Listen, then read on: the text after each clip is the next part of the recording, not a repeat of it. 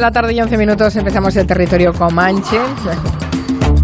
¿Qué os parece si hacemos un llamamiento desde aquí? Que los de Madrid Fusión le enviaron un vídeo a Robert De Niro para que les apadrinara ese evento gastronómico y ha dicho que sí.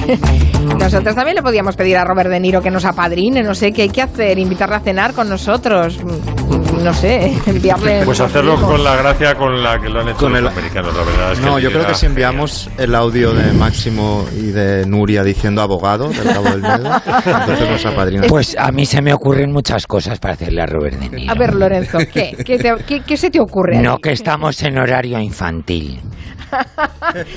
Vale, Bueno. vale, vale. Bueno, mm, así que Max Pradera y Nuria Torreblanca, mm, buenas a los dos. Haríais lo de abogado. Ahora mismo. Por supuesto. Abogado. Abogado. Max. Abogado. Enséñame tu colita, ratita. Shai, ratita. Está muy bien. Bueno, Miki, tú los llevarías, Miki Otero, a cenar al Bar Ramón, ¿no? Por ejemplo, por está ejemplo, mal. yo lo llevaría, claro, sí, sí, sí, se enamoraría del Barramón, seguro. La oficina de Bueno, Lorenzo lo llevaría de, de- de pastelerías a comer chocolates. como- Pues no, mira, yo esta semana le llevaría a celebrar que el Atleti ha ganado. A UPA estarán Lo siento por Santiago. Segurola, pero ¿qué quieres que te diga? Y a celebrar que este año el taller Caprile ha vestido a la madrina de la boda del año y hemos tenido mucho éxito, mucho éxito. ¿Cuál- qué, qué- qué boda del año ha sido la boda del Hombre, año? pues la boda de la Casa Alba ahí, que ha salido en todas las Ay, revistas, sí, hombre. Sí, sí, sí, es verdad. Hombre. El hemos no iba vestido- así, ve- vestido con charreteras. No, iba de la con el uniforme de la Real Maestranza de Sevilla, hombre, Ah, por favor. Vale, es que lo, lo he visto lo he visto así mm, al bies. Y la, eh, Albies, Albies. Y la madrina doña Matilde Solís, Lorenzo. que iba guapísima, vestida por el taller Caprile. Mira qué bien. Lorenzacho, ya que te tengo a tiro, ¿qué te parece el Dígame usted. emparejamiento de Mulay, el príncipe, el primogénito marroquí, con Leonor? Que Pues insinuó mira. algo el español en el día de hoy diciendo que tiene muchas afinidades. Pues sí, a mí me- pues me un- parecería... Una solución con Marruecos perfecta. Pero ¿no? perfectísima, mira, y yo creo que se pueden ir de viaje de novios a Perejil. ¿Qué te parece? Ay, A bueno, tomarse el sol en el peñón. veo- Claro que sí, montamos ahí una isla bonita o, o ciudad de vacaciones, esa que anunciaba en Egartibur, ¿cómo se llamaba aquello? Pues eso. Marinador. Eso, un marinador en Perejil, mira qué bien. Marinador, qué guay. Bueno, después de esta página de Coste Sociedad, eh, les voy a contar una pequeña curiosidad. Les voy a decir cómo funciona el Comanche. Eh, el- el- se- Ah, pero funciona, pero Sí, funciona. Sí, sí. Ah. tú eres un outsider, pero lo- los otros Vale, funcionan. vale, vale, vale. Em, los lunes, fíjense, ya a principios de semana ya se hablan entre ellos, ya cuchichean, ya Mm. y deciden, oye, ¿tú qué llevas? Ah, Pues yo llevo esto, ah, pues mira, a mí me va bien lo demás, y así se produce lo que se ha producido esta semana, que lo que llevaba Miki Otero le da pie a Máximo Pradera para su tema, porque Miki va a hablar de fans y Máximo va a hablar de haters. o sea Sí. que, O sea que tra- de- trapichean, trapichean. Exacto, trapichean. Trapichean. La verdad es que he parasitado a Miki Otero, la verdad. es que no se me ocurría nada para esta semana. Él se ha dejado. Bueno, pues explícanos lo tuyo de los haters, Máximo Pradera. Bueno, pues que al contarme, Miki, en este grupo secreto que tenemos, en el que tú no estás y Lorenzo tampoco. No, no, ya sé que no Eh, estoy, porque estoy esperando todavía un paquete de si mi tú no tienes, no tienes WhatsApp. Todavía estoy ¿cómo vas a estar esperando un, un paquete Tranquilo, de Lorenzo, mi que a mí tampoco me quiotero. cuentan nada, no Debe cuentan ser, nada. debe ser que no estoy en el trapicheo, Miki. Ahí lo dejo. Lorenzo, tú... tú de- Ahí lo dejo. Por favor, que Nuria es la intermediaria y esto se está... No, no, si ahora es todo culpa de Nuria, claro, claro. Claro, claro, como siempre. Claro, Bueno, pues como total, ¿qué me he siempre. dicho? Como va a hablar de fans Mickey, voy a hablar yo de lo contrario de un fan, que es un hater, ¿no? Aunque una fan o un fan se puede volver un hater si no le haces caso. Me acuerdo de aquella película de Clint Eastwood de Escalofrío en la noche. Uy. Fue la primera que dirigió eh, Clint cuando una fan se le vuelve en contra, ¿no? Pero en fin, estos son haters, haters. Y he puesto, he elegido dos españoles y dos, y, do- y dos de fuera. Y entonces eh, voy a empezar con, bueno, ya hablamos de este dueto mm, hace unos días, cuando anunciamos que volvían a Buen Platillo, ella baila solo, va sola, Marta y Marilia. Y claro, hemos sabido, vosotros sabéis que en España no existe el periodismo de investigación, simplemente existe gente cabreada que larga. Eso es el periodismo de investigación en España. Bueno, pues ahora lo sabemos todo de por qué se separaron ella baila sola, gracias a su productor y, descubridor Gonzalo Benavides, que no le han llamado ahora para la reunificación y está con un globo que te cagas, ¿no? Y entonces está contando todo de, de por qué rompieron. Bueno, parece ser que los celos eran tremendos. El, eran artísticos, por ejemplo. Gonzalo Benavides dice que Marta compone mejor que Marilia. Y entonces Marilia que, y que Marilia canta mejor. Entonces que Marilia decía, oye, ¿por qué va la cara de Marta en el disco este? ¿Por qué, por qué tiene, eh, digamos, el- está el foco en ella?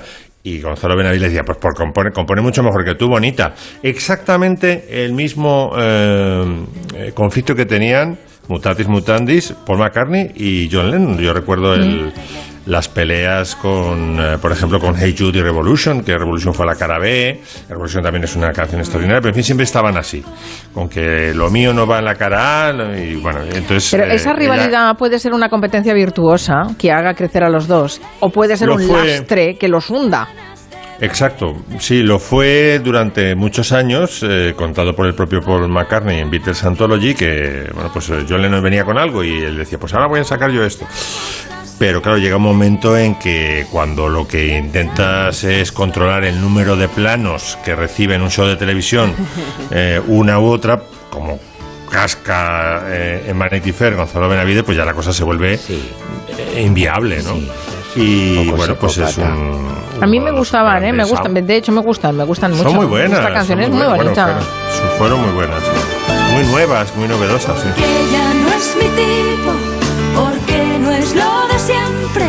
Cuando quedamos juntos y nos vamos a un bar, porque ahora necesito estar con mucha gente. Y cuando estamos solos no le quiero besar. ¿Será que nuestra vida ya no es diferente? Supongo que ahora en los tres o cuatro conciertos que van a dar de regreso lo van a petar porque fue un, Seguro. un dúo que dejó, dejó mucha huella en la sociedad española. Yo creo que fue muy novedoso, muy rompedor y... bueno, Esto ahora que- parece que se canten la canción entre ellas, ¿no? Esta canción. Lo echamos a Sí, no es de sí. amor romántico, sino... Más haters, Máximo. Yo nu- nunca reconoceré, para mantener mi virilidad intacta, que me gustan Ella baila sola, pero en fin, que el, el duet molaba. Y bueno, ah, un- una- la pelea más sonada dentro de la música después de la de Oasis y la de Lennon y McCartney es la de Waters y Gilmore. I see wind of nights begun. This is not your domain. In the sky, a bird is heard to cry.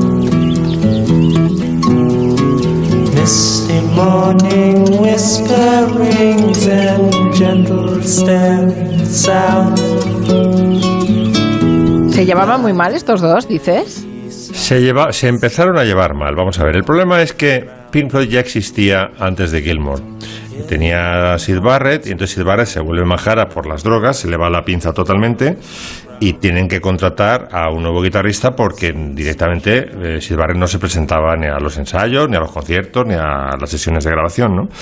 Entonces, el hecho de que entre después mm, ya le da pie a Waters mm, inicialmente para decir, bueno, este es un, contratado, ¿sabes? Pero en realidad eh, em, Pink Floyd soy yo, aunque las canciones del principio las componía Sid Barrett, pero al, al enfermar, al irse de la pinza a Sid Barrett, empezó a componer Roger Waters. Roger Waters es el, el compositor principal, ¿vale? El que eh, hace todas las músicas y todas las letras, mostly, ¿no? Algún tema cuela Gilmour.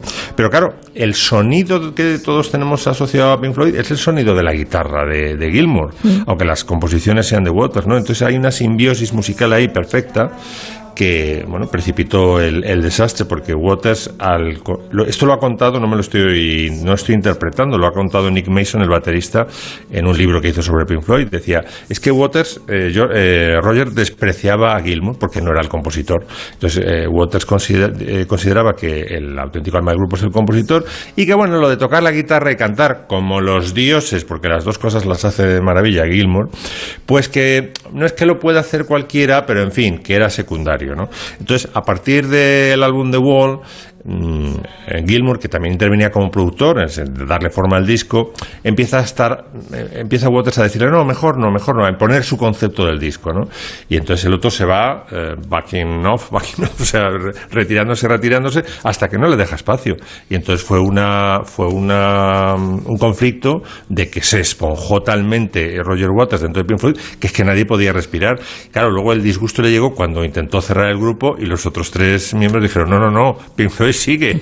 Y entonces Roger Waters ha contado en un vídeo mm, que le honra, eh, está colgado en YouTube, dice que fue dolorosísimo para él cuando el juez sentenció que Pink Floyd tenía en la representación Gilmour, Waters y eh, Wright, perdón, y, y Mason, que él estaba dando un concierto, a lo mejor ante 1.500 personas en, un, en una salita, eh, en una gira que hicieron por Estados Unidos, y a un kilómetro y medio de distancia, en un estadio de 30.000 o 40.000 personas, estaban los tres eh, otros miembros del grupo cantando sus canciones y petándolo, ¿sabes? Esa fue la gran lección para para el prepotente Roger Waters, que yo creo que tuvo más culpa que Gilmour de que se rompiera Pink Floyd. Por Vaya cierto, historia. Hay las mismas posibilidades, yo que sé, de que sea absuelto su majestad el rey cuando vuelva de, de Abu Dhabi, que se vuelvan a juntar eh, Gilmour, Gilmour y, y Waters, porque la verdad es que el, la- el enfrentamiento es a, a muerte. Lorenzo siempre nos recomienda exposiciones interesantes. Hoy nos vas a llevar a Requena, donde A Requena, hay una que es exposición. Un dices, pueblo maravilloso. Sí, hombre, claro que sí. Mira, es el- en- en- allí nació Pablo Motos, por ejemplo, en Requena. Es verdad, Sí, señor. es verdad, Sí, sí, efectivamente. Y ya es la segunda semana que sale Pablo Motos. Eh, ah, sí. ¿Y Ah, por qué, y por qué salió la semana pasada? ¿Qué pasó? No me acuerdo. Pues Ah. me alegro que me hagas esa pregunta. Por ganador del Festival de Benidorm Ah, con una canción. Cierto, sí. ¿Pablo Motos? Sí. Sí. ¿Pero eso cuándo? Es que es músico. Bueno, hace muchos años, Pues era, no, era joven. eh, sí. bueno, Átate los machos se titula esta exposición y me, me parece un título fenomenal. Sí. Mucha gente no debe saber lo que son los machos. Pues los machos son esos cordoncitos con esas borlas que rematan, pues esos pantalones cortos mm, muy típicos de todas las regiones españolas en el traje de vestir del hombre, pues cuando va a sus ferias, cuando se va a casar, cuando se pone pues eso de corto. En tr- en los trajes y de luces también están, Lo hereda el traje machos. de luces y te Mm. dice átate los machos y de ahí pues el refrán de átate los machos es decir ojo que, que llegan curvas o sea que está muy bien traído el título y a mí me ha gustado muchísimo la exposición porque en el tema de museos de moda y de indumentaria y exposiciones, pues parece que solo os habéis vestido las mujeres a lo largo de la historia, porque solo hay trajes de mujeres en los museos y en las exposiciones. Y digo, ¿y nosotros qué? ¿Hemos ido en pelotas? Y no, también nos hemos vestido y muy bien y muy primorosamente, y esto es lo que nos enseña, lo que nos enseña esta exposición en, en Requena que patrocinada además por una asociación que está recuperando todas las tradiciones y todo el folclore local, que se llama Cantares Viejos, que desde aquí mi enhorabuena, y en un entorno maravilloso que es el Templo de Santa María, una iglesia desconsagrada que utilizan como centro cultural y, centro de exposiciones, y merece, vamos, tal éxito ha tenido que la han prorrogado, iba a terminar en mayo y la han prorrogado hasta el 5 de junio. O sea que todos los que estéis por ahí, los amantes de la moda, la indumentaria, tenéis todavía una semana de tiempo para visitar Requena. Además hay unos vinos maravillosos, riquísimos, doy fe, porque me lo pasé muy bien esa tarde, demasiado bien, y disfrutar de esta exposición que es maravillosa. Pues eh, lo consignamos y eh, aprovechamos para invitar a todos los oyentes que se acerquen a, a Requena a ver esta exposición.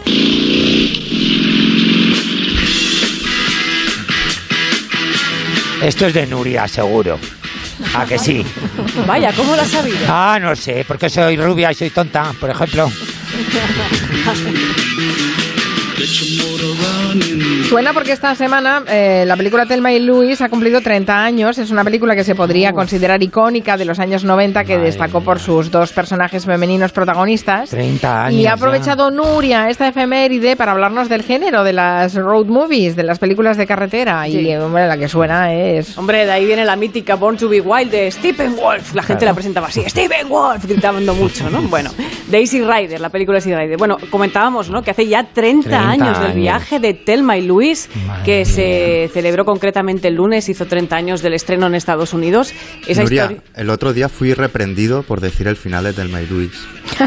No, no caigas Bueno, a ver, a ver, no le leves a categoría, fue una broma. spoilers, Fue una se me quedó por explicar una pequeñísima anécdota de un amigo mío que su primera cita adolescente con una chica fue ir a ver Titanic y de camino a la peli le dijo, lo único malo de la peli es que ya sabes cómo acaba.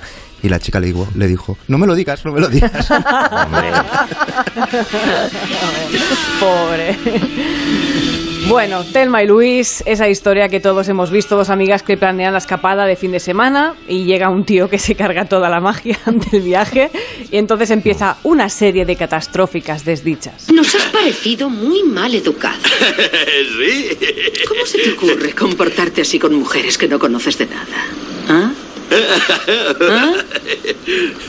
¿Te gustaría que le hicieran eso a tu madre? ¿O a tu hermana? ¿O a tu mujer? ¿Eh? ¿Pero qué dices? Sabes muy bien lo que estoy diciendo. ¿Y qué es eso que hacías con la lengua? ¿Qué significa? Es asqueroso. Caray, y eso otro de señalarte la entrepierna. No sé qué significa, ¿eh? Bueno, esta película que contiene el primer selfie de la historia, dicen, con una Polaroid. Estos días Susan Sarandon y Gina Davis han intercambiado mensajes en las redes recordando la efeméride. Susan Sarandon, por ejemplo, decía, no me puedo creer que hayan pasado 30 años desde que Gina y yo vivimos nuestra aventura épica. Y Gina Davis decía, Atención, Miki, esto va por ti. Me volvería a tirar felizmente por un precipicio contigo, querida. si eso ya lo deja claro.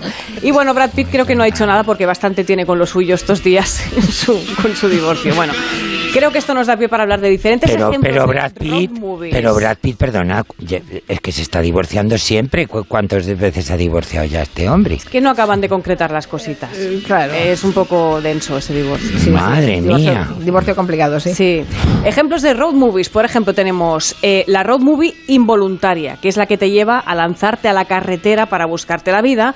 Por ejemplo, hablamos durante la época de la Gran Depresión, que es el Nomadland, que ahora está tan, tan vigente ¿no? por la película. Bueno, pues tenemos un antecedente que es una maravillosa novela y película muy dura, pero muy, muy perfecta, una película perfecta llamada Las uvas. Las uvas de la ira. ¿Queréis trabajar? Claro que queremos. ¿Dónde es? En Tovaris County, para recoger fruta. Necesitan braceros. ¿Es usted el dueño? No, soy el contratista. ¿Cuánto paga? No puedo decírselo exactamente, pero unos 30 centavos. ¿Cómo es que no lo sabe? Usted es el contratista, ¿no? Sí, pero eso depende del precio de la fruta. Puede ser algo más o algo menos. Está bien, yo voy. Enséñeme su licencia de empresario. Haga un contrato. Diga cuándo, cuánto nos va a pagar. Fírmelo, ya llevamos. No te pases de listo. Hay trabajo. Si lo queréis, de acuerdo. Si no lo queréis, os quedáis aquí y en paz. Ya me han engañado un par de veces. Necesita mil hombres. Entonces se lleva cinco mil y les paga 15 centavos la hora. Y hay que cogerlos porque tiene uno hambre. El retrato de la precariedad, sí. Tremenda esta película. Bueno, tenemos más ejemplos de road movie. Road movie de concursos. No sé si habéis visto, la mayoría, mucha gente la ha visto ya. Una película preciosa llamada Pequeña Miss Sunshine. Sí, Little Miss, Eh, eso es maravillosa. Una pequeña Miss, una niña que quiere su título de Miss Sunshine a toda costa y gracias a la ayuda de su familia, una furgoneta que solo arranca empujándola en tercera y un abuelo que te viste como una stripper, pues a lo mejor lo consigues. Pero si el, bueno, que hago un No spoiler. quiero ser una fracasada. ¿Qué dices? ¿De dónde has sacado esa idea de ser una fracasada? Porque papá odia a los fracasados. Alto, alto. Rebobina un momento. ¿Sabes lo que es un fracasado? Un fracasado de verdad es alguien que tiene tanto miedo de no ganar que ni siquiera lo intenta. Tú lo intentas, ¿verdad? Sí, No eres una fracasada. Mañana nos vamos a divertir. sí. Se quedarán boquiabiertos. Qué bonita esta película. Claro que se quedan boquiabiertos. Sí, se quedan boquiabiertos. Tenemos más ejemplos, Mm. sí. Road movie apocalíptica. Bueno, pues vamos a 1979, que es donde todos conocimos a un compañero del Comanche, a Mad Max. Le viene muy bien ese, ese apodo. Mad Max, eh, una película que al final fue una trilogía en la que te cuentan, pues bueno, cómo acaba, cómo acaba la sociedad por la guerra, por el agua. Eh, ¿Qué pasó? Que esta película en 2015 tuvo una versión, una versión de George Miller que nos dejó todos alucinados por lo moderno y rompedor del cine de acción que consiguió hacer un australiano, un señor australiano mayor y de Mayor, la Academia de Hollywood impresionante. Nuria, todo el equipo era mayorcísimo, utilizando las técnicas de verdad del cine, no estas gorrinerías Exacto. virtuales, y se llevó el Oscar al mejor vestuario Jenny Biden, que también tiene sus añitos, que firma ahora Cruella, que no os la perdáis, por favor, a todos los amantes de la moda. De impresionante. Cruella, sí, sí. Bueno, pues eh, hablábamos de Mad Max Fury Road, que es un flipe. Mi nombre es Max. ¡Dijiste que te seguirían unos pocos vehículos! ¡Hemos contado tres unidades de combate! ¿Qué le vamos a hacer? Esa Charlize Theron. Una película que, que además polariza, porque hay mucha gente que la adora y mucha gente que la odia. Estábamos en la redacción hablando con Guillén Zaragoza, él dice que no soportó la película, a mí me parece alucinante. Yo la he visto tres veces, tres veces. Me parece muy buena también. Road movies de abuelos que se lanzan a la carretera. Bueno, una maravilla que os recomiendo de David Lynch, una historia verdadera que se va a reestrenar en los cines. Es un, un señor que va a ver a su hermano que está enfermo y como no tiene otro vehículo para cruzar el estado, se va en un cortador de césped. Es una historia preciosa, es una obra maestra que debéis ver. Nebraska, tenemos a otro abuelo que se cruza no sé cuántos estados de Estados Unidos para cobrar un boleto en el que resulta ganador, que al final no hay boleto ni nada, ¿no? Bueno, road movie de presidiarios que escapan. Tenemos a Oh Brother.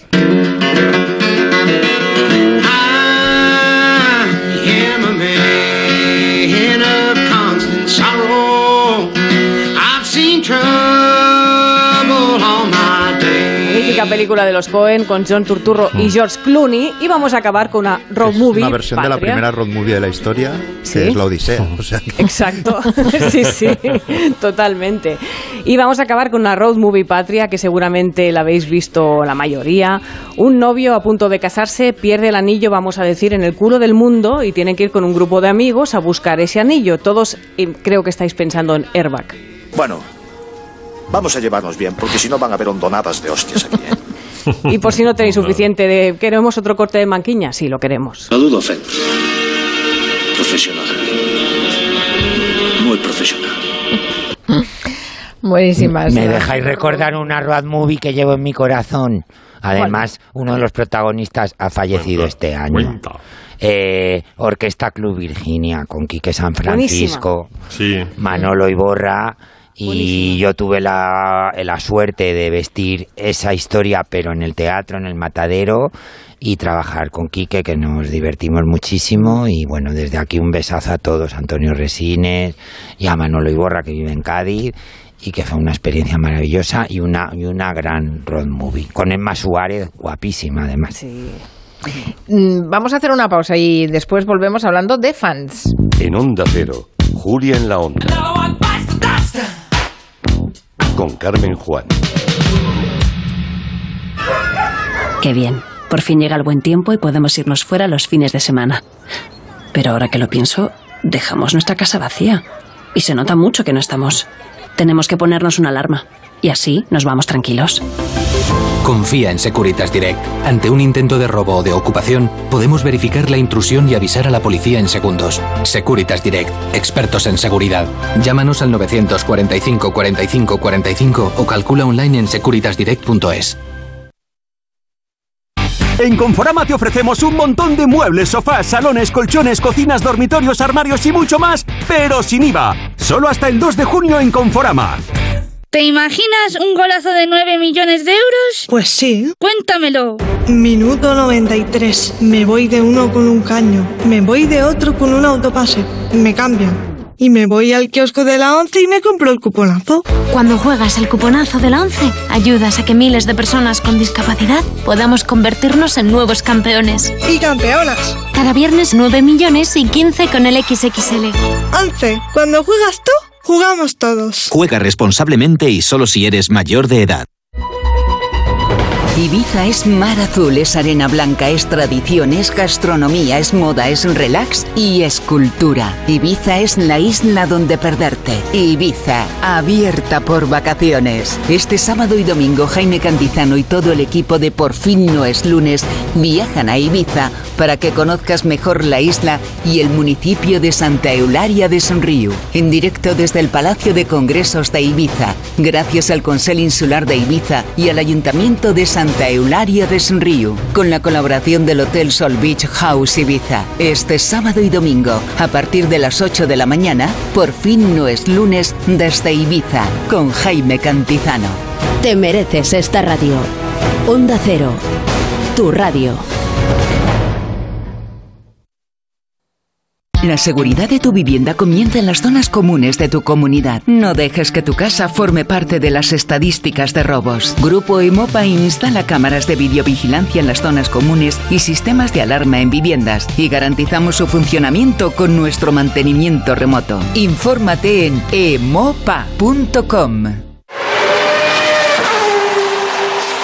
Con Mafre te cuidamos, eres imparable, porque el precio de tus seguros lo puedes decidir tú. Acumula tréboles repostando, comprando tus marcas favoritas, incluso reservando un hotel y paga menos por tus seguros. Así de fácil. Infórmate de todas las ventajas en mafretecuidamos.com. Eres imparable.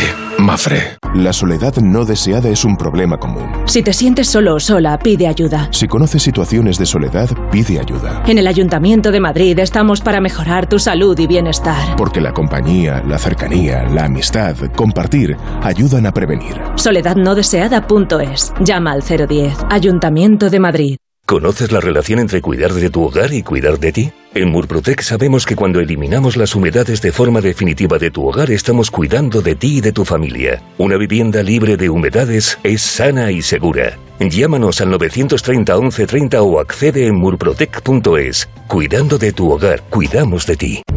Digitales, internacionales, multidisciplinares. ¿Cómo se consigue el perfil profesional que buscan todas las empresas? Descubre el modelo de la Universidad Nebrija y nuestras ayudas a la matriculación en nebrija.com. Universidad Nebrija, 85% de empleabilidad media en el primer año de graduado. Imparables. Empieza por A. Fabricantes e instaladores de ventanas. Afan Decor. Contiene la D. 97 de cada 100 clientes los recomienda. Afan Decor. Termina por R. Te dan garantía de por vida. Afan Decor. Está claro. Si buscas el mejor aislamiento térmico y acústico, no pases palabra. Cambia tus ventanas con Afan Decor. Grupo Afan Decor. Hablarás muy bien de nosotros. En la ganadería Organic producimos la mejor carne del mundo. Hacemos cría ecológica de las razas Angus y Wagyu, 100% sostenible. Nuestra carne es deliciosa y saludable, extremadamente tierna y jugosa. Va del campo a tu casa, sin intermediarios, a un precio justo. Si pruebas Organic, solo comerás Organic. Nosotros te la llevamos gratis a tu casa. Haz tu pedido en el 910-2010, 910-2010 o carneorganic.com. Organic, la mejor carne del mundo. Solo este mes llegan los EcoDays de Jeep. Hasta 10.000 euros de ahorro en la gama híbrida enchufable. Jeep Compass y Jeep Renegade 4xE totalmente equipados. Con cero emisiones en modo eléctrico y etiqueta cero. Cuidamos el futuro. EcoDays de Jeep. Recuerda, solo este mes. Red de concesionarios de la Comunidad de Madrid. Consulta condiciones legales en jeep.es. Piensa en todas esas cosas que ahora no dejarías para mañana. Celebrar mil y un cumpleaños, llenar tu mochila de experiencias, correr hasta llegar al infinito o mudarte a una casa con jardín. No dejes para mañana lo que Gilmar puede vender hoy. 91 131 67 67. Gilmar.es Todas las puertas que imaginas en Bricolaje Moraleja. Tenemos los mejores precios porque somos fabricantes. Visita nuestra exposición Calle Timanfaya 4 Humanes, bricomoraleja.com. Por fin no es lunes, un programa entretenido y cercano. Lo que menos me esperaba yo, que a mí la radio me iba a llamar. Con historias anónimas, voces conocidas, curiosidades y muy buen humor. Boris, ¿tú tienes alguna canción inconfesable? Quizá lo que pasa es que creo que conozco a los autores. Por favor. Por fin no es lunes, con Jaime Cantizano. Sábados y domingos desde las 8 de la mañana y cuando quieras, en la web y en la app de Onda Cero. Te mereces esta radio. Onda Cero, tu radio.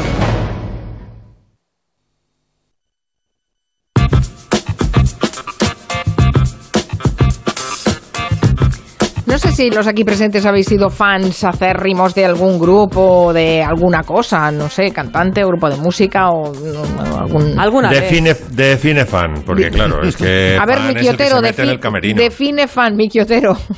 Bueno, fan no es alguien al que le gusta un artista, sino que es alguien que, que quiere a ese artista más que a su, propia, a su propia familia. Es un poco esa idea.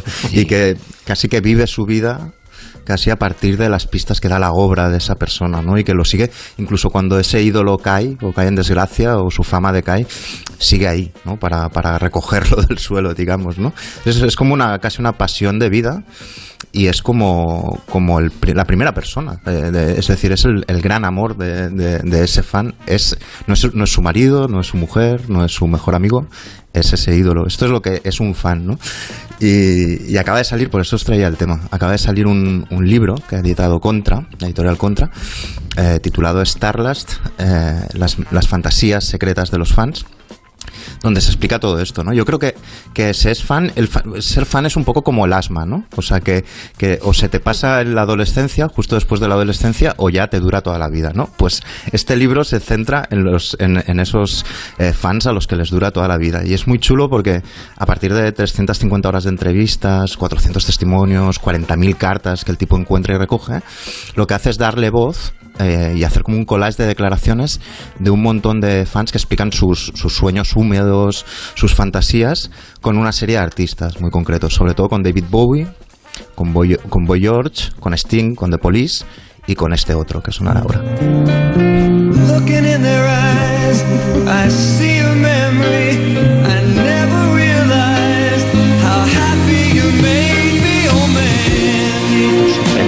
Este estaba en los cassettes de lentos. Esto es un temazo, temazo, temazo. Temazo.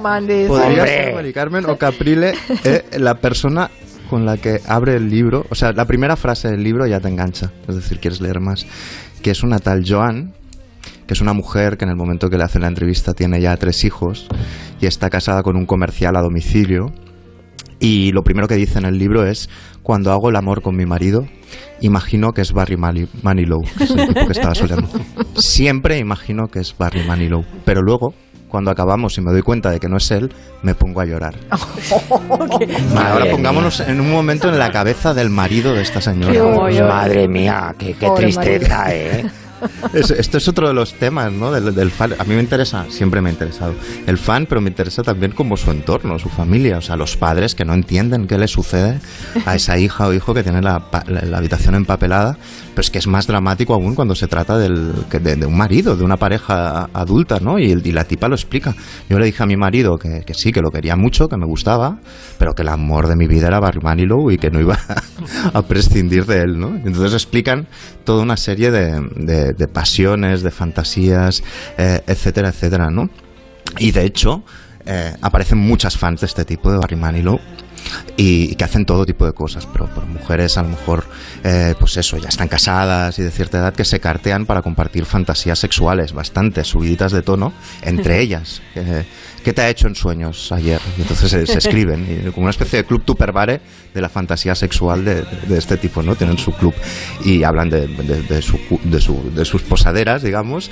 Eh, luego tienen, explican cómo tienen las, las noches Barry, las Barry Nights, que es que quedan en un restaurante o en la casa de, de una de ellas y se ha ido el marido y entonces empapelan con pósters de tamaño natural todo el comedor y se pasan toda la noche poniendo vídeos de Barry Manilow cantando las canciones y explicándose entre ellas pues eso todas las fantasías ¿no?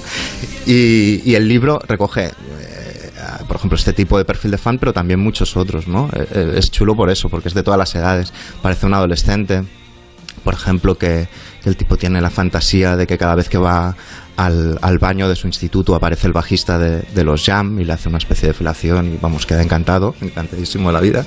Luego hay otras que, que sueñan más que con, con sexo o así, con, con escenas cotidianas. Hay una que insiste que ella lo que quiere es despertar un día y estar en el mismo piso que David Bowie y comentarle como va, levántate, no seas perezoso o ¿sabes dónde hemos dejado el café? Esa es su fantasía, como, como una escenita cotidiana con esa otra persona, ¿no?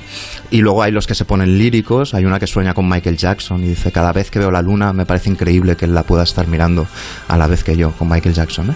Eh, y- y luego hay el fan que, como decía Máximo antes, que descarrila un poco, ¿no? Que pierde un poco la, cabeza definitivamente, ¿no? Entonces aparecen testimonios en el libro de gente que desearía que su ídolo directamente enfermara para poder cuidarlo, ¿no? Hay una que dice que le encantaría que Bowie acabara en una silla de ruedas porque entonces ella lo podría curar, curar. Otro que fantasea con que Boy George coge la hepatitis y solo lo tiene a él para cuidarle en, en su casa.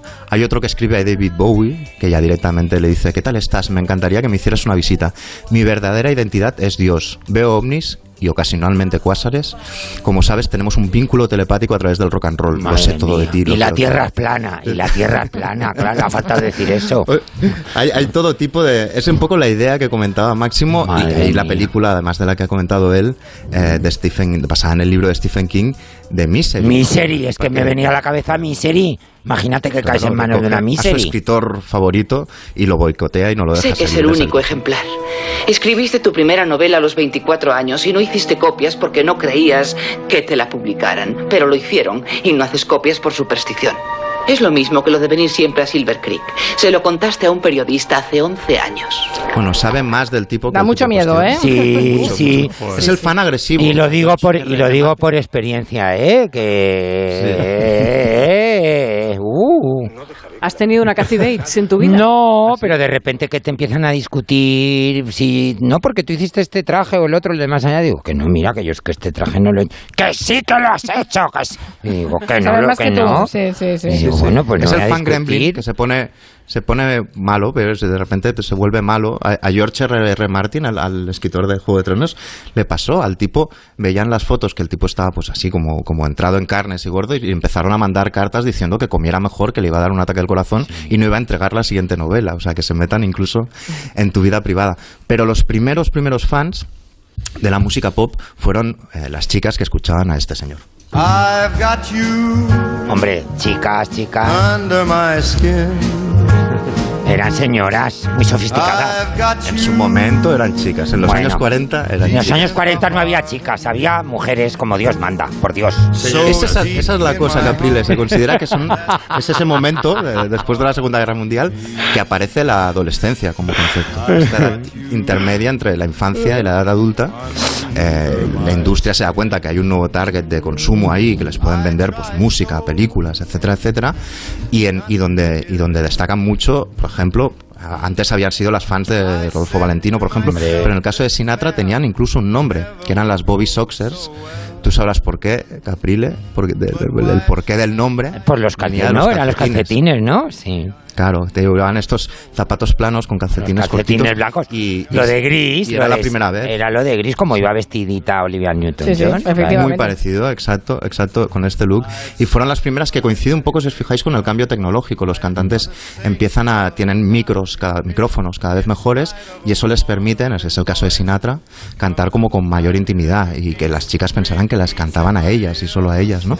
Muy divertido, mirad, está en internet incluso los artículos de la época del New York Times explicando el fenómeno, porque claro, no entendían nada. Otros que tenían muchos fans, evidentemente. Nicky, perdóname. Pero es que qué temazos, eh. Perdóname. Porque hay No, claro, claro, eh, perdóname, eh, ni la Marilia, ni los Marilios, ni perdóname. Y que cor- y que perdóname. Eso eran canciones, perdóname, ¿eh? Perdóname. Ahí te enamora. Marilia Perdóname. Se enamora hasta, hasta un mueble. Se enamora oyendo esa canción, perdóname. Te ¿eh? enamoras a través de las décadas. Hombre, por favor, esos son- Pero lo desbancó un poco estos otros. Esos son canciones y no lo de Eurovisión. Estos, estos, estos son los míos. honored by their country, decorated by their queen, and loved here in America, here are the Beatles. Estos son los Beatles en el Shea Stadium en Nueva York en el año 66.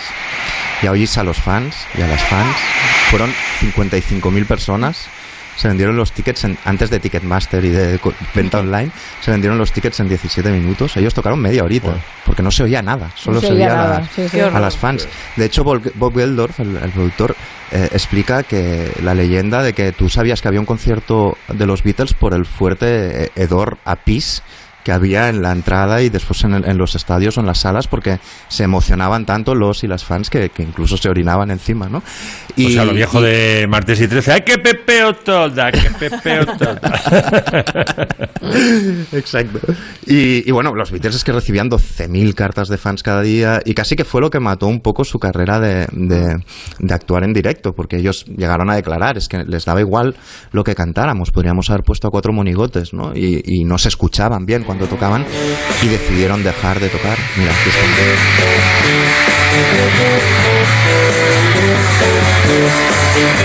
Imagínate que Paul le quiere decir a John, súbete la guitarra un poco, que no se te escucha, es que no se oían entre ellos. Y dejaron de tocar y esto les llevó a perfeccionar sus, sus álbumes y sus discos de, de otra forma. Y luego quería acabar con un- uno de los casos más curiosos, para, para no hablar solo de, de- de otros países, de aquí, uno de los casos más curiosos del franquismo además y de la época de la Beatlemania, uno de los grandes fenómenos que era aquel, o sea, Yo este. soy aquel que cada noche te persigue. Yo soy aquel que por quererte ya no vive. que Rafael tuvo un club de fans propio en la época de la Beatlemania, el primero que hubo aquí, que lo llevaba una tal Maribel Andújar y lo formó en, en el año 1966, en la misma época, en el mismo año que estábamos escuchando a las Beatles. Eh, se, fundó esta pandilla rafaelista con PH, evidentemente, que en muy poco tiempo tenía 6.000 militantes, porque no eran fans ni gente del club, eran militantes, pagaban 25 pesetas de cuota y había un montón, se dice que había un montón de sindicatos y grupos de izquierdas que se, celaban del nivel de, movilización que tenían, porque eran una, fuerza social casi, promovían recogidas de fondos, obras de caridad, solidaridad con orf- orfana- orfanatos, estaban muy, muy organizadas, se dice que varias eh, de la familia Franco eran rafaelitas también, y toda esta locura decayó cuando se casó con Natalia Figueroa y las, las fans dijeron esto, pero esto qué es, ¿no? Te has ido con, te has con, con otra. Pero lo más curioso del- de Rafael y de su fenómeno es cuando fue a otro país prohibido, que se fue a Rusia. Este día cambió mi vida por completo. Nuestras autoridades se quedaron algo estupefactas. Rafael en el año 71, en plena Guerra Fría, cuando no había, no están rotas las relaciones diplomáticas, se plantó en, en Rusia y es y se convirtió en un enormísimo fenómeno porque un año antes se habían estrenado sus pelis y allí tenía mogollón de fans, pero muchísimas fans y, y- por lo visto vinieron a hacer un programa la tele rusa vino a España, lo grabó y entonces eh, directamente su culto, digamos, creció todavía más hasta el punto que por lo visto en la televisión nacional rusa había un programa que era Aprendamos Español con Rafael. Era- imaginaros, o sea... Y las fans rusas eran como las de aquí, eran como, como anarquistas sin ser anarquistas, porque iban siempre vestidas como, como de rojo y negro. Y cuando, cuando empezó a decaer, incluso había piques, se dijo que incluso llegaron a las manos con las fans de Rafael, porque hay de, de Serrat, por ejemplo, porque había como pique incluso ideológico, pero él las quería mucho, aunque tuviera su mujer, incluso les dedicó una canción. O sea, Rafael compuso la canción. Las son una especie tan nueva en el mercado nadie las conoce mejor que el ser amado. Acechan mi salida. No la conocía esta canción de las fans de Rafael. Es el a, mí, homenaje a, mí a me, Rafael. a mí me encanta eh, Rafael y además es, es un tipo encantador. Sí, Pero, sí que lo pero es. qué diferencia cuando no le compone Manuel Alejandro. ¿eh? Sí. O sea, el verdadero Rafa. Sí, te lo digo en serio. Es un, Manuel Alejandro es un compositor cojonudo. Ya, pero ¿qué Vamos con dice? la- No solo con Rafael Máximo, ¿eh? Manuel Alejandro, cuando no, componen otros cantantes, con Manuel. Alejandro se nota, ¿eh? Con todos, con todos y todas. Sí, sí, sí, sí. Vamos con tus haters, Máximo. Sí, déjame que recuerde solamente a la fans más famosa de todos los tiempos, Carla Bruni. Carla Bruni empezó como groupie. Y primero se ligó a Eric Clapton, estuvo unos meses con él y eh, le dijo a Eric Clapton, eh, actúan los Rolling en Londres, llévame al concierto y luego preséntame a Mick Jagger. Y el otro, sabiendo la fama de Mick Jagger, dijo, "Mm, Mick Jagger es peligroso para mí. Y entraron al camerino al final del concierto y antes de presentarse a Carla Bruni se acercó eh, Eric Clapton a Mick Jagger y le dice, por favor, Mick, esta no, respétamela. Esta, pues nada, no pudo ser. Se ligó a Carla Bruni. Y dicho esto, queridos amigos, Y dicho esto, pasamos, seguimos con los hitters. Vamos a, a explicar por qué rompieron. Fíjate, hace poco hablamos de la biografía de Crae, ¿no? Que la trajo Nuria a colación. Eh, no sé si ha aparecido en el libro, porque Nuria no me lo ha mandado el autor eh, de Aro, no me ha mandado el, libro, pero bueno, le hicieron una entrevista a Alberto Pérez para este libro, para esta biografía de Crae, y ahí cuenta una anécdota de hater realmente, ¿no? De por qué, por qué, o sea, la separación del trío de la Mandragora viene por el pique entre Joaquín Sabina y Alberto Pérez, ¿no? Y explica en esta entrevista, Dice Pérez, aquello fue en el Teatro Regina, en Barcelona. Yo solía presentar El Bayón de San Mateo, que además interpretaba, para dar paso al descanso. Y Joaquín me pisó la presentación como ya había hecho en otras ocasiones. Le dije que si le gustaba se la regalaba, que yo me inventaría otra, pero que por favor me avisara. Y perdió los papeles. Bueno, parece ser que... mm, bueno, parece ser, y además lo podéis constatar, si buscáis una actuación... El único vídeo que queda de la Mandragora en YouTube, ahí viene como Alberto Pérez, en cuanto cogía la guitarra y empezaba a hacer eh, scat y el dubi dubi, se llevaba la audiencia de calle, ¿no? Eso debía provocar en Sabina y en Crae muchos celos, porque realmente con dos hojas de berza, Alberto Pérez era capaz de hacer partirse de risa al personal, ¿no? Y además tocaba y cantaba mejor que los otros dos, y poco a poco ellos, según explica Alberto Pérez, tenían prisa por triunfar. Él no tenía tanta porque ya llevaba desde los cuatro años cantando la colanía de Sigüenza y, se precipitó el desastre. Qué lástima porque hubiera, hubiera sido un trío que nos hubiera regalado muchísimos discos. Y esto es una versión que hice yo eh, doblando a Alberto Pérez eh, en una canción que se llama eh, Negro piel, piel de canela, me parece que se llama. Sobre la pista, sabor. Con el gran Alberto Pérez y el pequeño Mínimo Pradera. Fíjese cómo es mi cha-cha-cha. Sáquelo pronto a bailar. Pájaro de playa cálida que voló para gozar. Sé que tú te pones trágica, que te da por cavilar. Oye mi palabra mágica, cha-cha-cha para vacilar. Negro, cabeza loca. Qué bien te lo pasas, Pradera. Sí, es que bueno, eh, soy bastante amigo de Alberto, se nota, ¿no? Y eh, es con el único que tuve relación, por, a su vez por la relación de Alberto Pérez con Chicho, que sabéis que grabaron dos discos juntos y bueno, ya le sigo tratando a Alberto y a veces cuando me manda canciones se las, se las empeoro. Si te ha citado, si te ha citado en la canción y todo, hombre. No, he sido yo, he sido yo. ¿eh? Ah, bueno, vale, vale. Vale. es mi ego indomable el Vale, que vale, se, se vale. entromete. Today is gonna be the day that they're gonna throw it back to you. Faltaban estos, claro. Los hermanos Gallagher, claro, sí. Somehow realize what you gotta do. I don't believe that anybody Liam y Noel, esta, esta rivalidad yo creo que tiene menos eh, interés porque es una rivalidad de mamaos. No sé si estáis de acuerdo, ¿no? De ma- dos mamaos, dos hermanos mamaos de Manchester que cuando la cogen, pues se rompe la pandereta encima, como le rompió uno al otro. Cuidado que estás El- hablando de una- un amigo de Segurola, ¿eh? No el ya, amigo ya. de Segurola. Por, por eso aprovecho el día que viene Caprile para. Claro, claro, hombre. Pero es que No, Max, siguen, sido- siguen a la, siguen a la greña. Ayer, ayer, ¿eh? Noel Gallagher puso en Twitter la típica cosa de promoción. Me podéis hacer preguntas y las contestaré a las, a las 12 de la noche. Y el primer comentario era de Liam, de su hermano, diciéndolo cómo es tan sumamente capullo como estas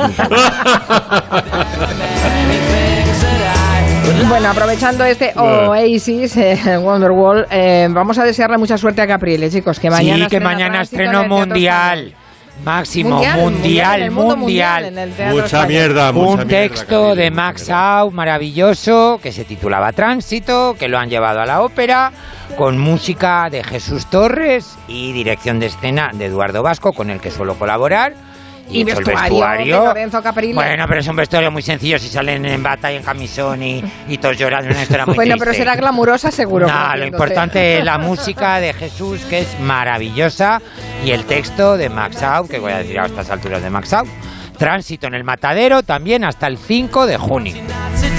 Estreno mundial. Cerramos el Comanche, que te vaya muy bien, Lorenzo. Un Gracias. beso. Miki, Max, Nuria, hasta el viernes. Adiós. Hasta el viernes, chao, chao.